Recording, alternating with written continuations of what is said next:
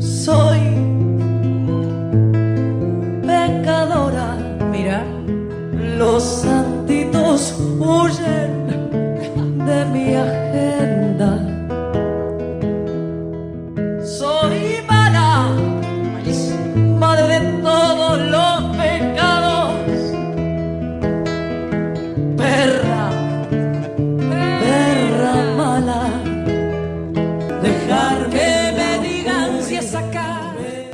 partir de este momento, Ivana Silva, y Estela Fraquelli, seremos pecadoras de alma. Porque no doy, no damos marcha atrás.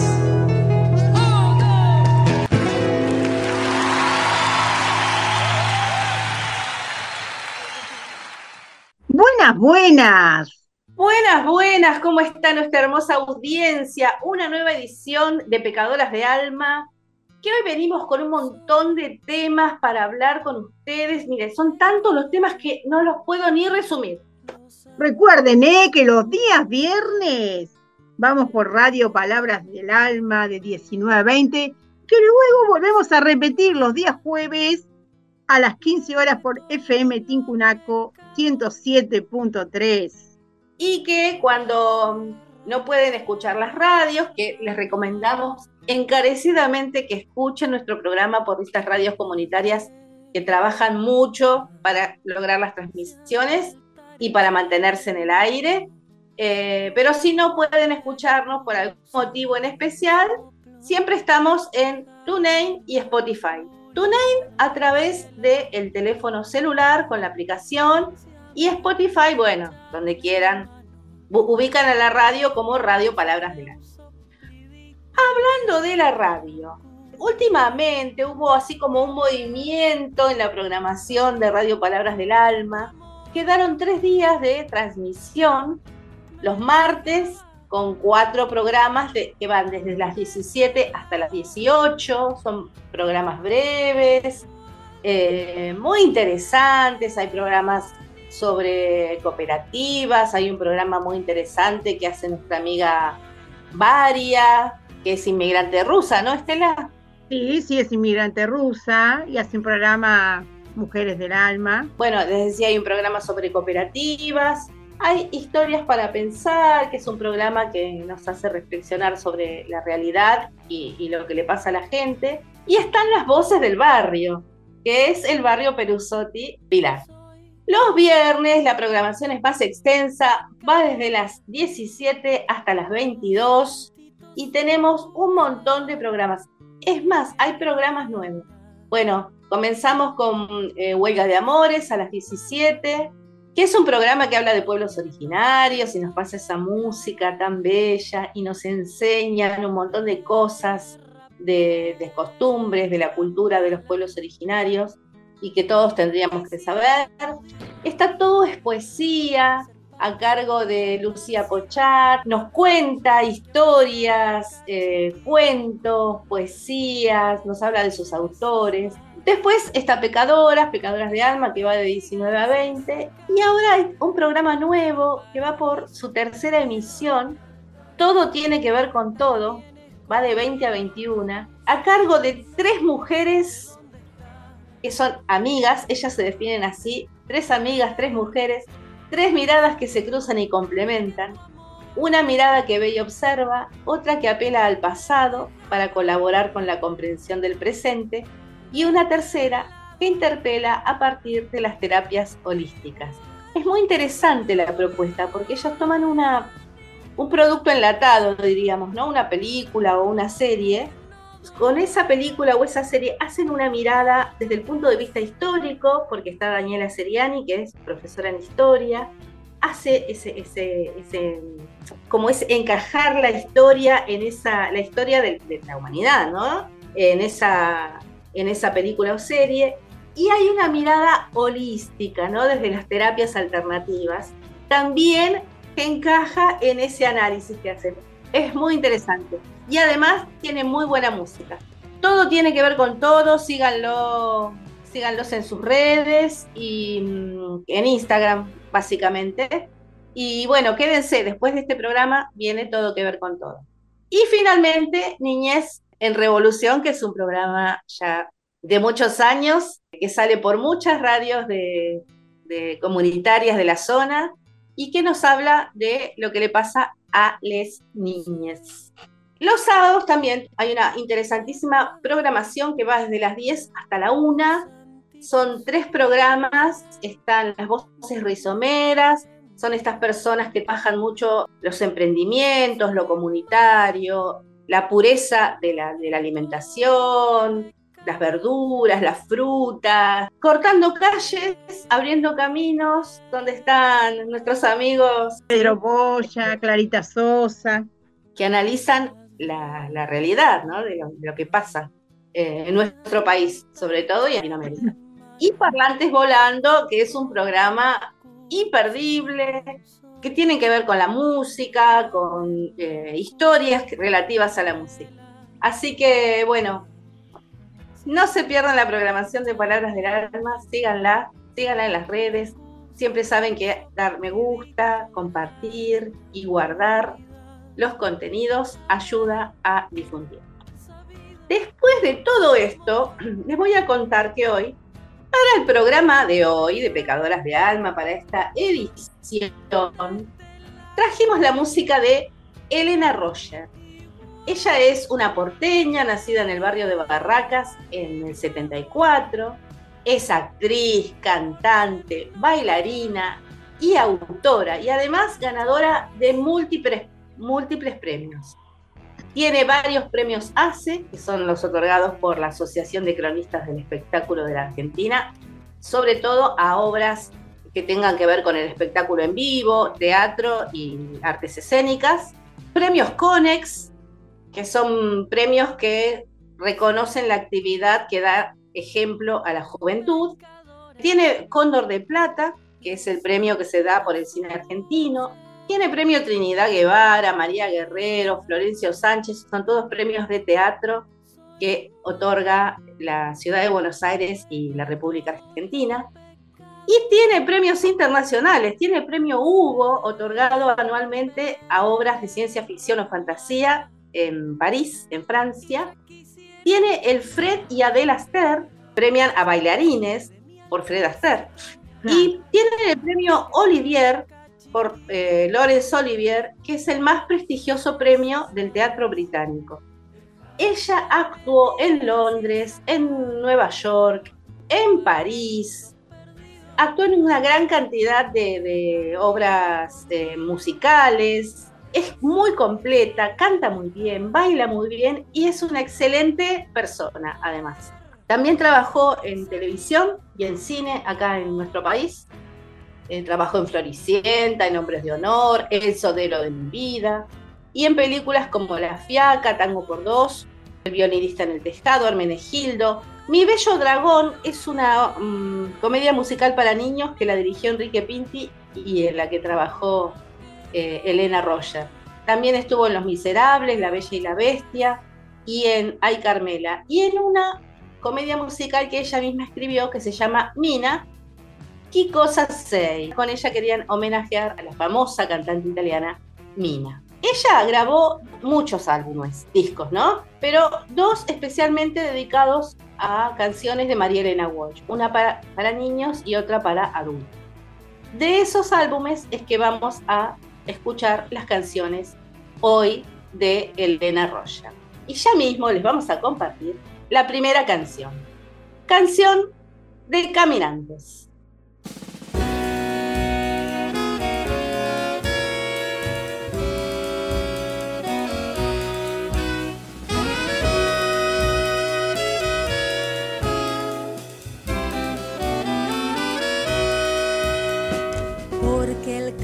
Camino es árido y desalienta,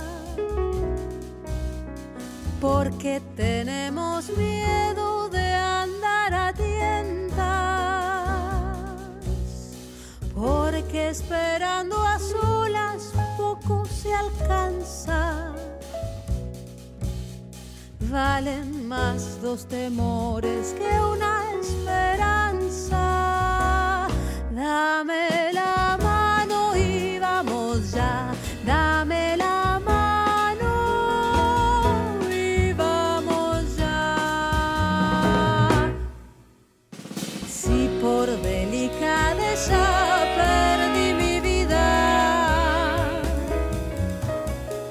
quiero ganar la tuya por decidida, porque el silencio es cruel, peligroso el viaje. Yo te doy mi canción.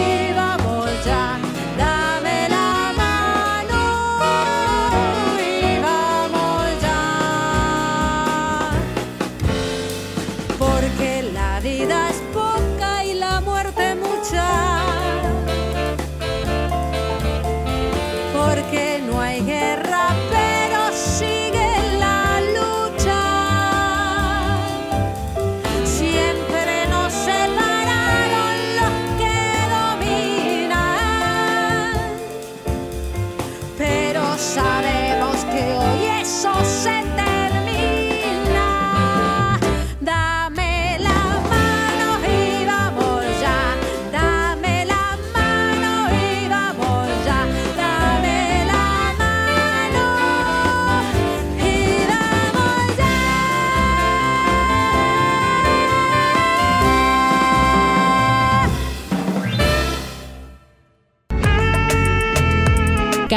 palabra dice lo que dice. Y además, más y otra cosa. Pecadoras de alma. Dame la mano y vamos ya, dice esta canción. Muy, muy, muy motivante. Nos querías contar sobre mm, una reparación económica. En realidad es un bloque que vamos a dedicar a los jóvenes, ¿no? Sí, más que a los jóvenes, a mm, derechos obtenidos por minorías, que sí, son jóvenes, pero en realidad son derechos obtenidos por minorías olvidadas generalmente, ¿no? Un total de 1.518 hijos e hijas de víctimas de violencia extrema recibieron hasta mayo la reparación económica mensual a cinco años de la sanción de la, de la ley sobre reparación económica para niños, niñas y adolescentes que sus padres víctimas de femicidio o de alguna violencia intradoméstica. ¿no? La mayoría tiene entre 5 y 12 años y se trata de infancias y adolescencias que perdieron a sus madres, a sus padres, a los dos, ya sea por travesticidio, transfemicidios o que fallecieron en contexto de violencia familiar. Lo percibido equivale a una jubilación mínima que se va a abonar hasta los 21 años de edad y sin límite para aquellas personas que al momento del hecho violento acrediten una discapacidad. Eh, asimismo, eh, estipula el acceso a una cobertura de salud y es compatible con el régimen de asignaciones familiares y con otras pensiones. Eh, bueno, esta implementación es un trabajo que se articuló entre el Ministerio de las Mujeres, Géneros y Diversidad de la Nación, la Secretaría Nacional de la Niñez y Adolescencia y el Ministerio de Desarrollo Social, así como la Administración Nacional de Seguridad Social, ¿no? el ANSES, que son organismos que están enfocados en la norma y que surge como respuesta a la demanda de la sociedad movilizada contra la violencia de género. Y representa en realidad un avance legislativo que evidencia un Estado presente y ocupado a reparar y acompañar las infancias y adolescentes. La verdad que es, este, es una ayuda, es una, acumulación mínima, pero deben contar con una protección para crecer en un ambiente sano y libre de violencia, según eh, lo, que salió en la Cámara de Diputados, ¿no? Y si alguien necesita, nos necesita más información sobre el trámite para acceder a este derecho, está la línea 130 o la gestión de turnos online a través de la web del ANSES, es www.anses.gov.ar. Por ahí si ustedes conocen a alguien que todavía no tiene este beneficio y saben que está, entra dentro de esta categoría, eh, estaría bueno que se le informe porque es un derecho. Eh, es un derecho adquirido y que pueden este, ir a solicitar. En otro, mira, busca, encontré que en la Universidad de Estados Unidos, de Carolina del Norte específicamente, se va a ofrecer educación gratis a algunos estudiantes en respuestas al fallo del Tribunal Supremo que acabó con la discriminación positiva por temas raciales en la educación superior. Y más que nada a los negros. ¿no?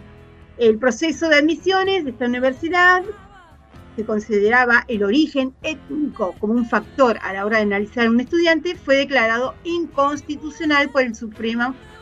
En muchas universidades han concluido, erróneamente, que la piedra angular de la identidad de un individuo no son los desafíos superados, las habilidades construidas o las lecciones aprendidas, sino el color de su piel. Y ellos dicen que nuestra historia constitucional no tolera esa decisión. Esto se puede leer en la sentencia. Es increíble, ¿no? Porque acá no es que hay un Estado presente, como en la nota anterior, sino que la Corte Suprema tuvo que dar ese fallo para que las universidades dieran un paso atrás y aceptar a la gente de color. No nos olvidemos que Carolina del Norte fue uno de los estados esclavistas que más le costó dejar de serlo. Exactamente.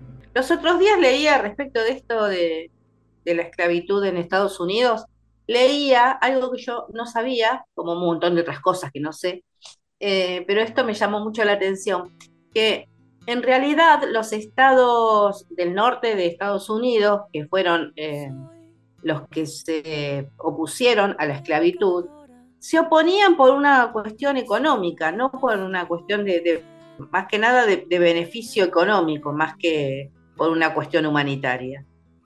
O sea que Estados Unidos es eh, irredento por donde lo mires. Sí, sí, sí.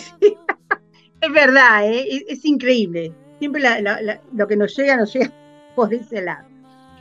Además, mira, el presidente Joe Biden manifestó eh, su profundo desacuerdo con la decisión. Dice que en la práctica el tribunal ha acabado con la discriminación positiva en las admisiones a la universidad y dice que está totalmente en desacuerdo con la decisión porque han entendido mal la discrimina- discriminación positiva.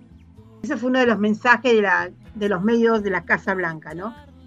En respuesta, la institución anunció que este sábado ofrecerá matrículas gratis a los estudiantes que sean residentes del Estado y cuyas familias ganen menos de 80 mil dólares al año. Eh, esto lo anunció el rector de la universidad en un comunicado.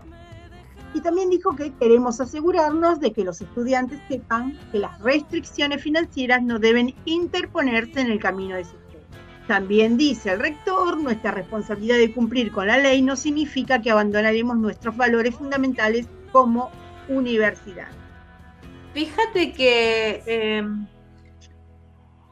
cómo cuesta en todo el mundo es esto, ¿no? Cómo cuesta entender que es la, la- la- la misión del Estado, el- el- el- la existencia del Estado se justifica cuando abre y brinda las oportunidades a todos los ciudadanos, sobre todo centrándose en aquellos que están más desprotegidos.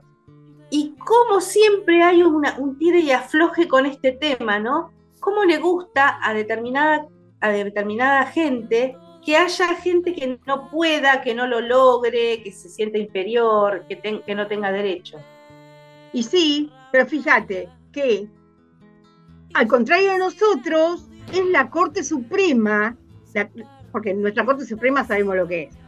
Esta acción afirmativa en las universidades es un hecho histórico, un fallo histórico para ellos. Y la Corte tomó esta decisión al opinar de Harvard y de la Universidad de Carolina del Norte y dice que violaron la Constitución a utilizar la raza como un factor en el proceso de admisiones. O sea, fíjate ahí, la Corte Suprema, ¿no? De ese país que tanto miran muchos, funciona. Y esos que miran la corte, miran ese país hacen que la Corte Suprema acá no funcione para nada. Es, es increíble. En el caso este de Carolina del Norte, la acusación argumentaba que la política de admisiones era discriminatoria contra los candidatos blancos y asiáticos frente a los afroamericanos, hispanos y nativos americanos. Eh, y la discriminación positiva cobró especial importancia en el país durante el movimiento de defensa de los derechos civiles de los afroamericanos y el fin de la segregación racial en las escuelas, que ya había comenzado en la década de 1950, no es que de ahora, vienen peleándola de hace mucho. el Supremo, es decir, la Corte Suprema, había protegido desde 1978 el derecho de las universidades a considerar la raza como un factor en el proceso de admisión, este, aunque en forma limitada. Y ahora, bueno, tuvieron que cambiar eh, su forma de ver. Eh, pero es increíble, ¿no? Como eh, va, no sé si me sorprende o no me sorprende estas decisiones de Estados Unidos. La verdad me parece que no me sorprende nada. Pero bueno, en este bloque quería destacar dos hechos justos, dos hechos justos entre dos países totalmente distintos, pero que eh, tomó a, grupos minoritarios y les ofreció un derecho. Uno porque lo hace la Corte Suprema y no tiene más remedio, y el otro porque el está presente. Bueno, para cerrar este bloque vamos a escuchar por Elena Roger, de María Elena Walsh, Oración a la Justicia.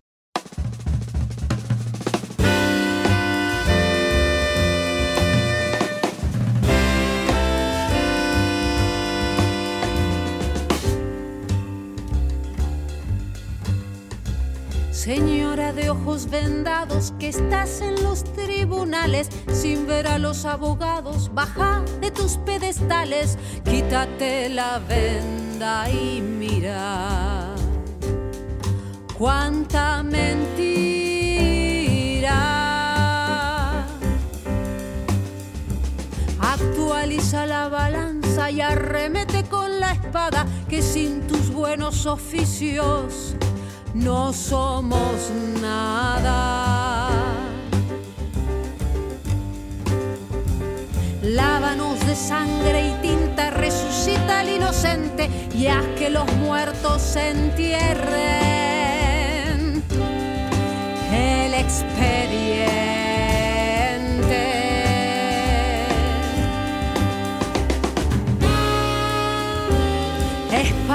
Las aves negras, aniquila los gusanos y que a tus plantas los hombres se den la mano. Ilumina al juez dormido, apacigua toda guerra y hasta reina para siempre.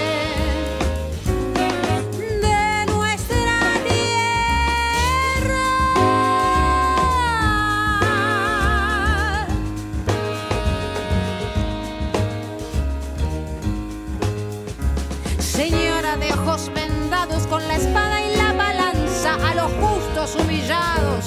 No les robes la esperanza, dales la razón y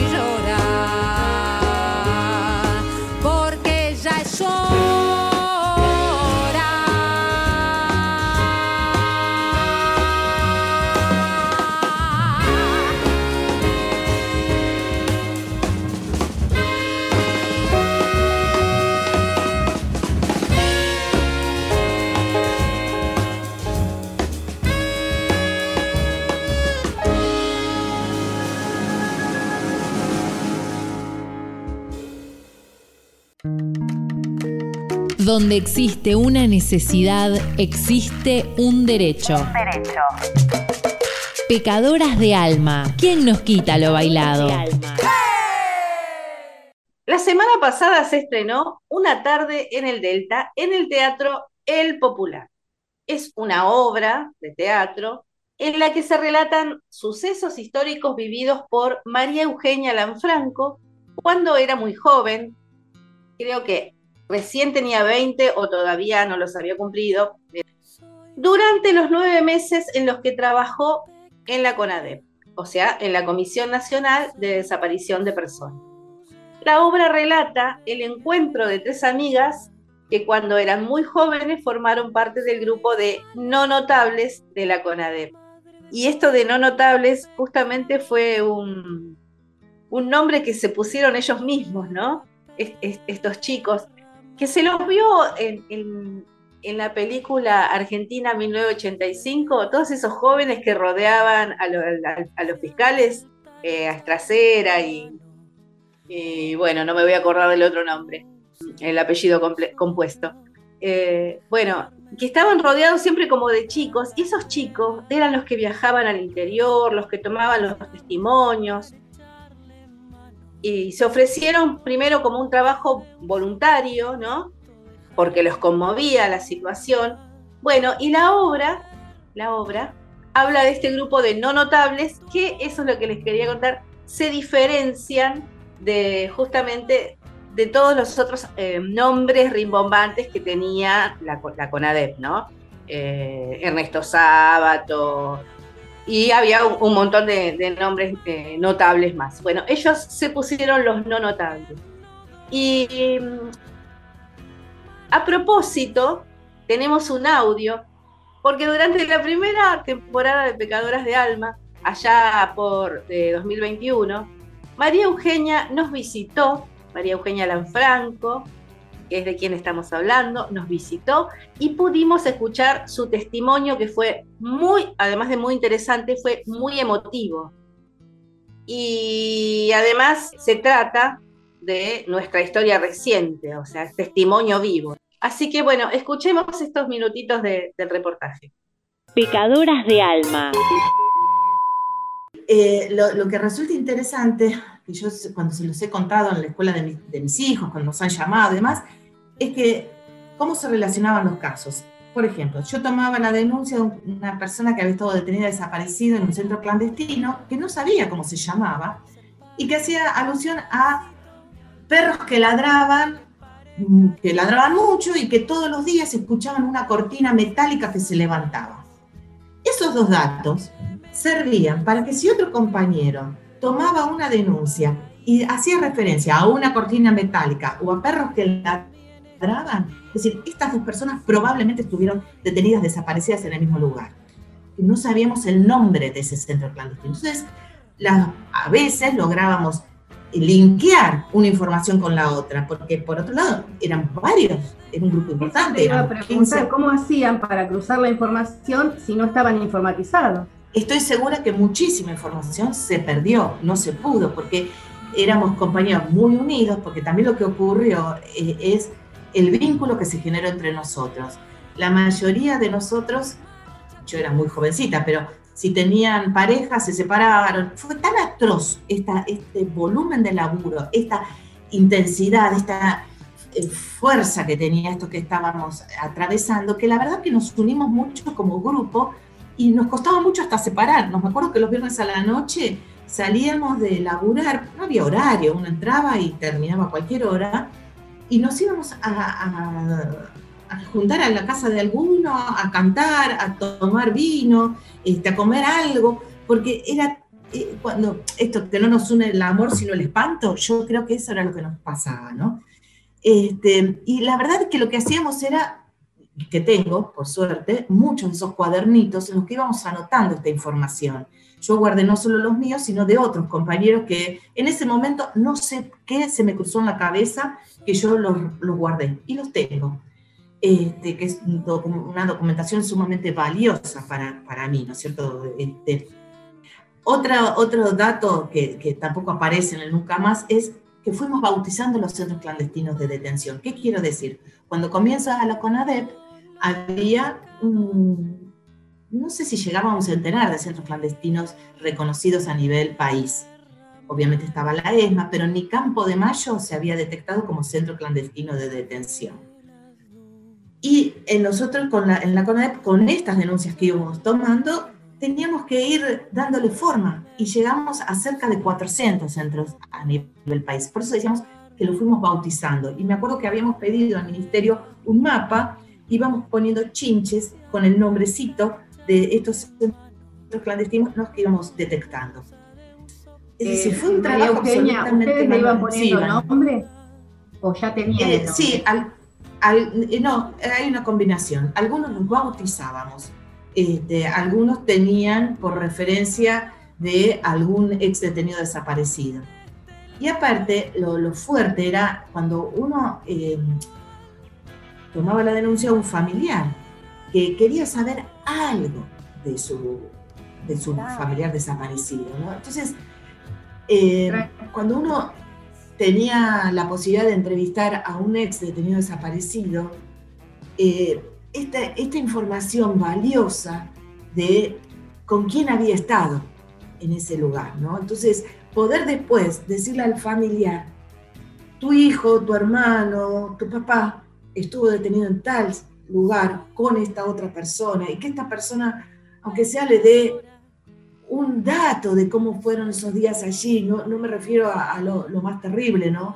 De la tortura y demás, pero poder compartir algo era como un alivio que generaba en el alma de esa persona, de ese familiar que estaba con vida.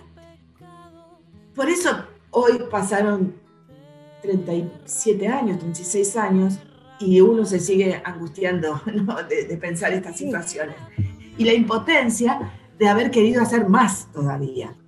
El, para mí el Nunca Más, el libro, eh, en ese momento fue poco. Eh, no representó todo el trabajo que hicimos. Con los años lo valoro y mucho, porque cuando veo a los chicos pasar por la puerta de mi casa que van a la escuela y por ahí llevan colgado de la mochila el nunca más como material de lectura, que pobrecitos, ¿no? leer eso, pero bueno, como material de estudio, creo que no, los profesores no, no lo deben dar para leer porque sería muy trágico, pero como material de, de trabajo o y como material de conocimiento de la historia para mantener la memoria. Viva, exacto. Yo siento, ahí lo revalorizo, digamos, y cuando fehacientemente, porque después me tocó, por suerte, participar del juicio a las juntas, este, ese, todo ese material sirvió. Entonces, eh, como que uno revaloriza y el Nunca Más también es uno de los libros más importantes de, de las bibliotecas de nuestro país, ¿no?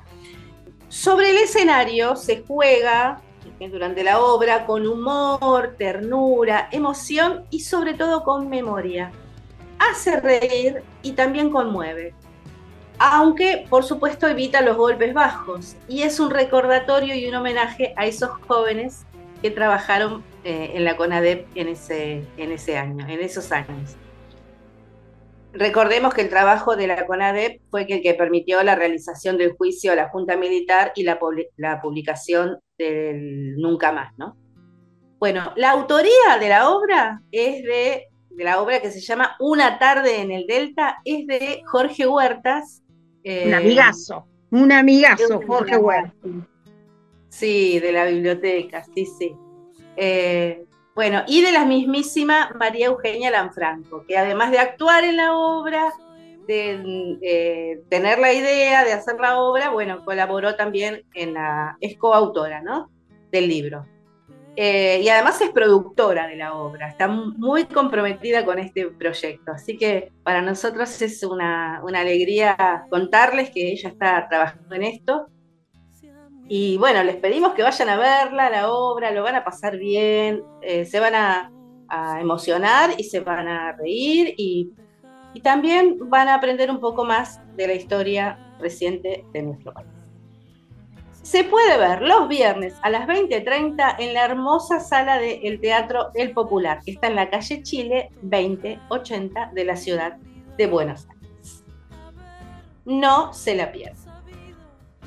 Bien, y hablando de queridos amigos, les contamos que 15 y 16 de julio, o sea, sábado y domingo, desde las 11 a.m. cada día, en Pilar, en la calle Echeverría y 25 de mayo, van a poder disfrutar del Jardín Abierto, que es una tienda de plantas de nuestra queridísima amiga Susana Martínez. Ella es muy habilidosa con la máquina de coser y con sus manos y te hace unas cortinas y unos almohadones prolijos, hermosos, divino. Pero además tiene un jardín muy variado en su propia casa y un día decidió abrirlo al público. Además ahora se especializa como en mariposas, entonces busca las plantas que atraen eh, a determinado tipo de mariposas y orugas para que crezcan ahí. Es muy hermoso el jardín abierto de Susana. Así que no se lo pierdan. Ella promete que va a haber sorteos y que van a encontrar el regalo ideal para el Día del Amigo, ya sea en tela o en vegetales. Sí, Susana. Sí, Susana, una amigaza, una amiga, una compañera. Sí, sí, es prolija, prolija, ¿eh? prolija, prolija para trabajar. Lo, lo podemos asegurar, se las súper recomendamos. Así que sábado y domingo a partir de las 11, de paso pasean un poquito, en Echeverría, 25 de mayo, en Pilar. Bueno, y se terminó el bloque. ¿Qué música vamos a escuchar, Estela? Vamos a escuchar En el país de no me acuerdo. Qué hermosa canción de María Ley. Sí, que tiene que ver también con esto de la dictadura y, Eh, y todo eso. sí, sí, sí.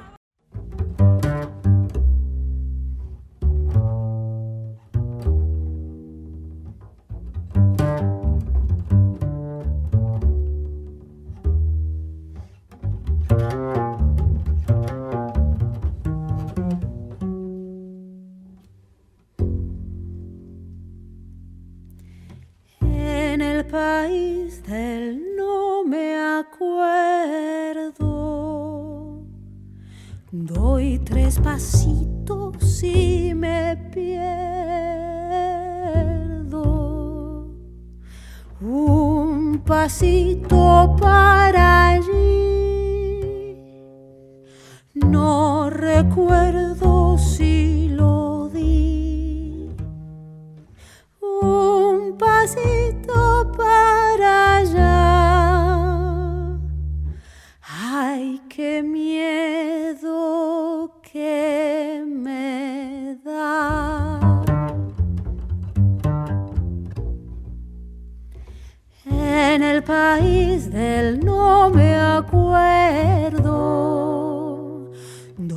tres pasitos y me pierdo. Un pasito para atrás y no doy ninguno más porque yo ya me olvidé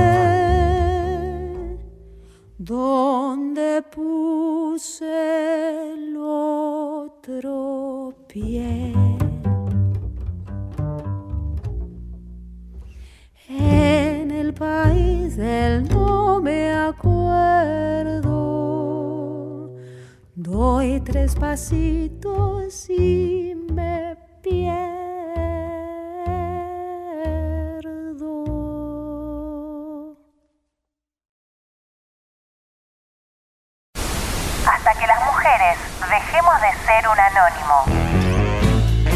Pecadoras de alma. Pecadoras de alma. Porque, ¿quién nos quita lo bailado?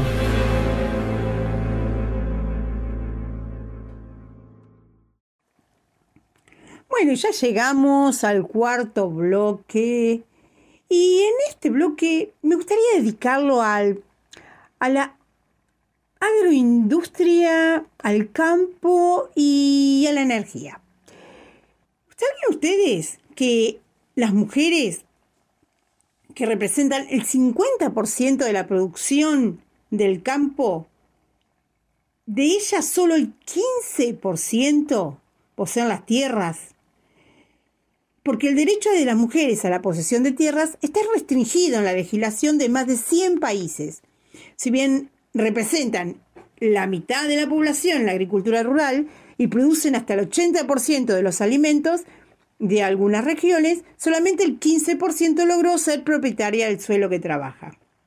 En Argentina la cifra es del 16% y está muy cercana al promedio mundial. Eh, a su vez, y según los últimos datos del INDEC, apenas el 20% de las explotaciones agropecuarias argentinas están dirigidas por una mujer. En muchas ocasiones el acceso a la tierra ocurre por medio de la herencia, como es el caso de Diana Chediak, quien e- ella es de Tucumán y dirige un emprendimiento que llevan adelante tres mujeres, junto a su hermana y a su hija, y se dedican a la producción de limones, nuez pecan y a la cría de gallinas ponedoras. Este último proyecto que inició su hija Carla aplica una técnica que llaman gallinas libres porque no se mantiene dentro de ningún corral y con este método la familia busca mejorar la calidad de vida de los animales y de la producción. Ella dice que empezó trabajando en el campo familiar cuando tenía 24 años en el cultivo del limón que fue aprendiendo el oficio. Este camino lo comenzó hace 36 años Y ella asegura que la mujer de camp en el campo era mucho menos común que ahora, por lo que en ese entonces fue difícil abrirse camino. Luego está Mónica Elizabeth Olave, que es productora agropecuaria y ganadera desde hace 23 años y también heredó la actividad de la familia. Hoy trabaja en más de 700 hectáreas, a las que incorporaron dos viñedos en la zona de Gardel, provincia de Buenos Aires. Eh, si bien las mujeres fueron ganando espacio, hace dos décadas las cosas eran diferentes.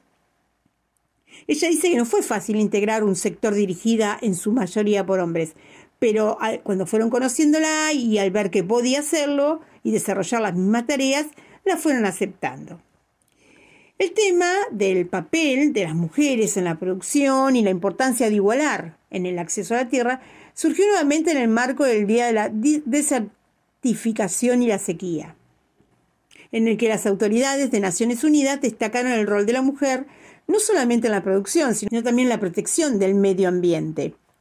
Eh, en este marco, eh, la ONU lanzó una campaña llamada Su tierra, sus derechos, en la que se intenta poner sobre la mesa este debate. Las mujeres y las niñas son importantes guardianas del medio ambiente, pero con demasiada frecuencia son excluidas de la participación y el liderazgo en la gestión y restauración de los recursos de la tierra.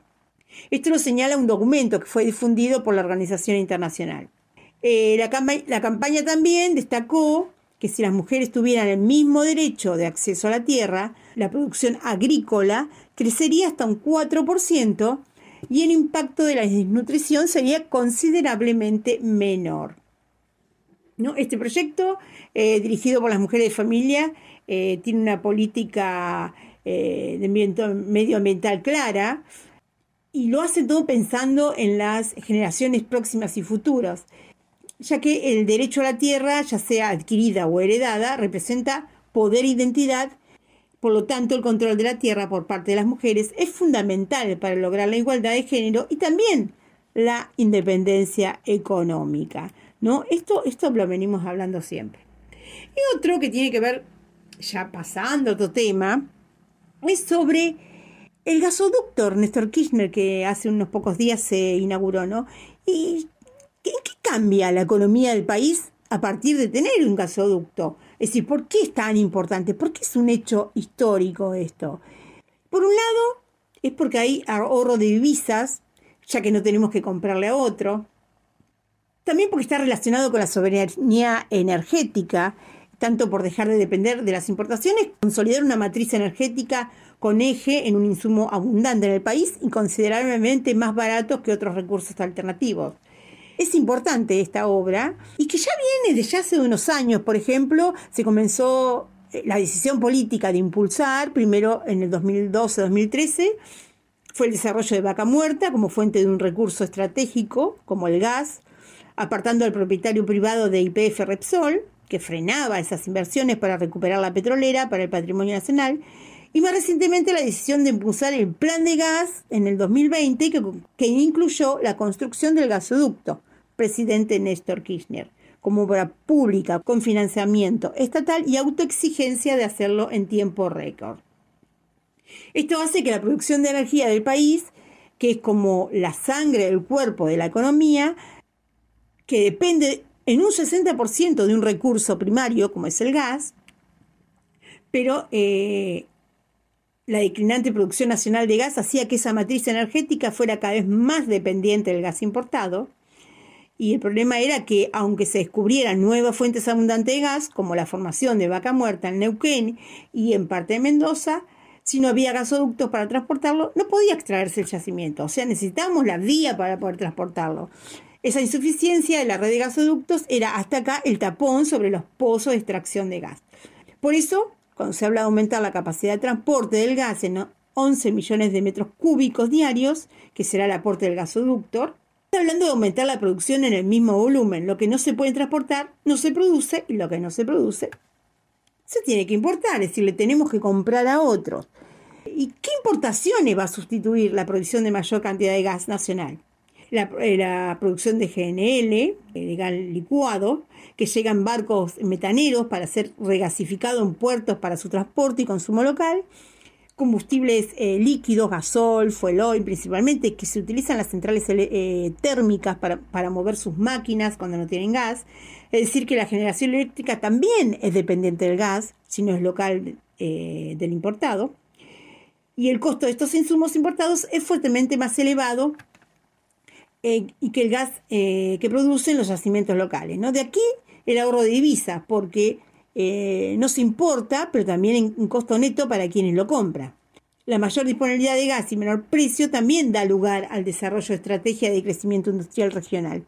¿Y cuál es el impacto en varias eh, dimensiones? ¿no? Por ejemplo, uno de ellos es inversiones comprometidas en la construcción y su impacto en el ahorro de divisas, un efecto multiplicador de la obra en la inversión y consumo global, un aporte a la matriz energética ambientalmente sustentable, un impacto en el mercado laboral, innovación tecnológica y nuevas capacidades laborales, y tiene un efecto multiplicador. ¿no? Este estudio aludido señala que una obra de la característica de este gasoducto tiene un efecto multiplicador muy potente sobre la inversión y el consumo. Por un lado, tracciona una multiplicidad de actividades productivas que abastecen insumos y por el otro, genera empleo calificado en numerosas localidades del país que impulsan el consumo de hogares. Bueno, me parecía importante traer em, estas notas, primero para saber que las mujeres están queriendo ser visibilizadas, porque es, es, la que, es la mitad de la población que trabaja en el campo, y por otro lado, cuál es la importancia y por qué tan importante haber puesto en funcionamiento este gasoducto para poder transportar el gas, lo que significa que vamos a tener que va a bajar, quiero creer que va a bajar el precio de gas para los próximos meses. Bueno, interesantísimo este bloque porque nos pone al tanto de algo que siempre de una u otra manera decimos eh, en este programa, ¿no? Que eh, todos los males de este mundo tienen que ver con el capitalismo y el capitalismo se sostiene con el patriarcado. Entonces esto de que si las mujeres eh, podemos eh, encargarnos de, trabajar la tierra. Fíjate que las mujeres cuando se encargan de trabajar la tierra reducen eh, eh, la contaminación, disminuyen la cantidad de agrotóxicos que se utilizan, los alimentos que producen son más sanos. Bueno, entonces está muy bien esto de darle la oportunidad de que las trabajadoras rurales puedan poseer las tierras que trabajan la tierra será del que la trabaja, o sea, lo venimos escuchando mucho y nadie le da bolilla. No, no, no, no, no, es verdad, es verdad. Y menos si son mujeres las que la trabajan. Tal cual, bueno, por ahí, por ahí tiene que venir el, cambio de paradigma, por más que sean, parezcamos insistentes con este tema. Bueno, y lo de vaca muerta, la verdad que tiene un montón de beneficios que yo no, algunos los conocía y otros no, así que bienvenida esta, esta explicación y bienvenida Vaca Muerta, el gasoducto y, todos los beneficios que eso nos va a traer. Estelita se nos fue el programa otra vez, pero se fue solo. Mira, allá va, volvé, programa, vení, ya está, se fue. Se fue, listo. Ya ni aplaudamos viene, no, no, no, no. bueno, te, te propongo que bailemos un twist. Ah, Sí, sí, sí, dale. Viste que el twist, para bailar el twist hay que tener una pollera acampanada. ¡Epa! Dale, ya la saqué del ropero. Y te pones una vincha en, en, la cabeza, el flequillito, vincha. Em, sí, y te pones una remera de Banlon. ¡Apa! Dale, dale, dale. y salí con eh, unas chatitas, porque el twist se baila con chatitas, a bailar el twist. Así que vamos a escuchar a Elena Roger que nos cante el twist del mono liso, que fue una canción que le prohibieron a María Elena Walsh. No dieron explicaciones, pero era lógico que em, eh, sí, la naranja, por más que la torturara el mono liso, no daba el brazo a torcer y no aprendía lo que el monolizo quería que aprendiera, era tan rebelde la naranja que no podía hacer esta canción escuchada en esa época de la dictadura militar.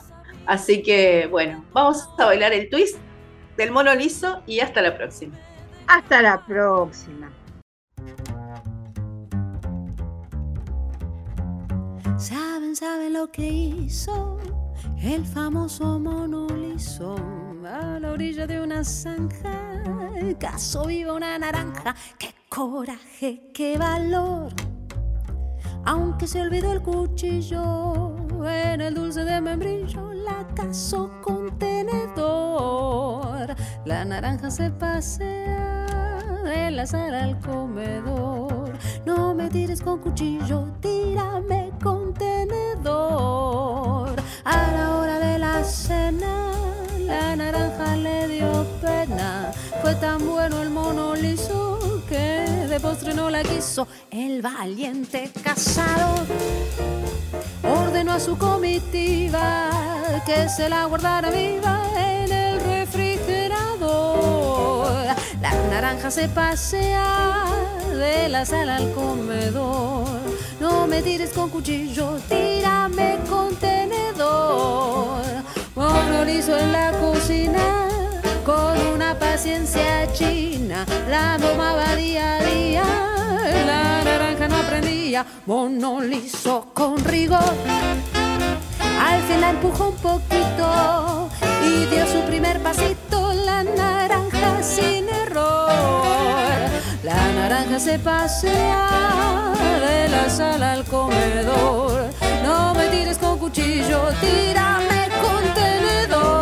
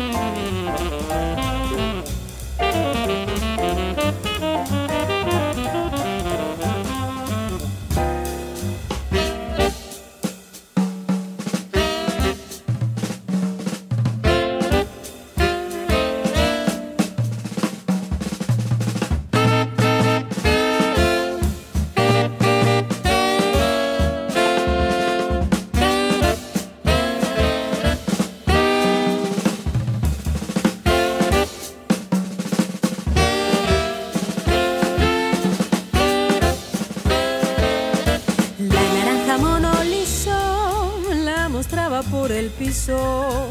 Otras veces de visita la llevaba en su jaulita. Pero un día entró un ladrón. ¿Se imaginan lo que hizo? El valiente mono liso dijo: ¡Ay, qué papelón! La naranja se pasea de la sala al comedor. No me tires con cuchillo, tírame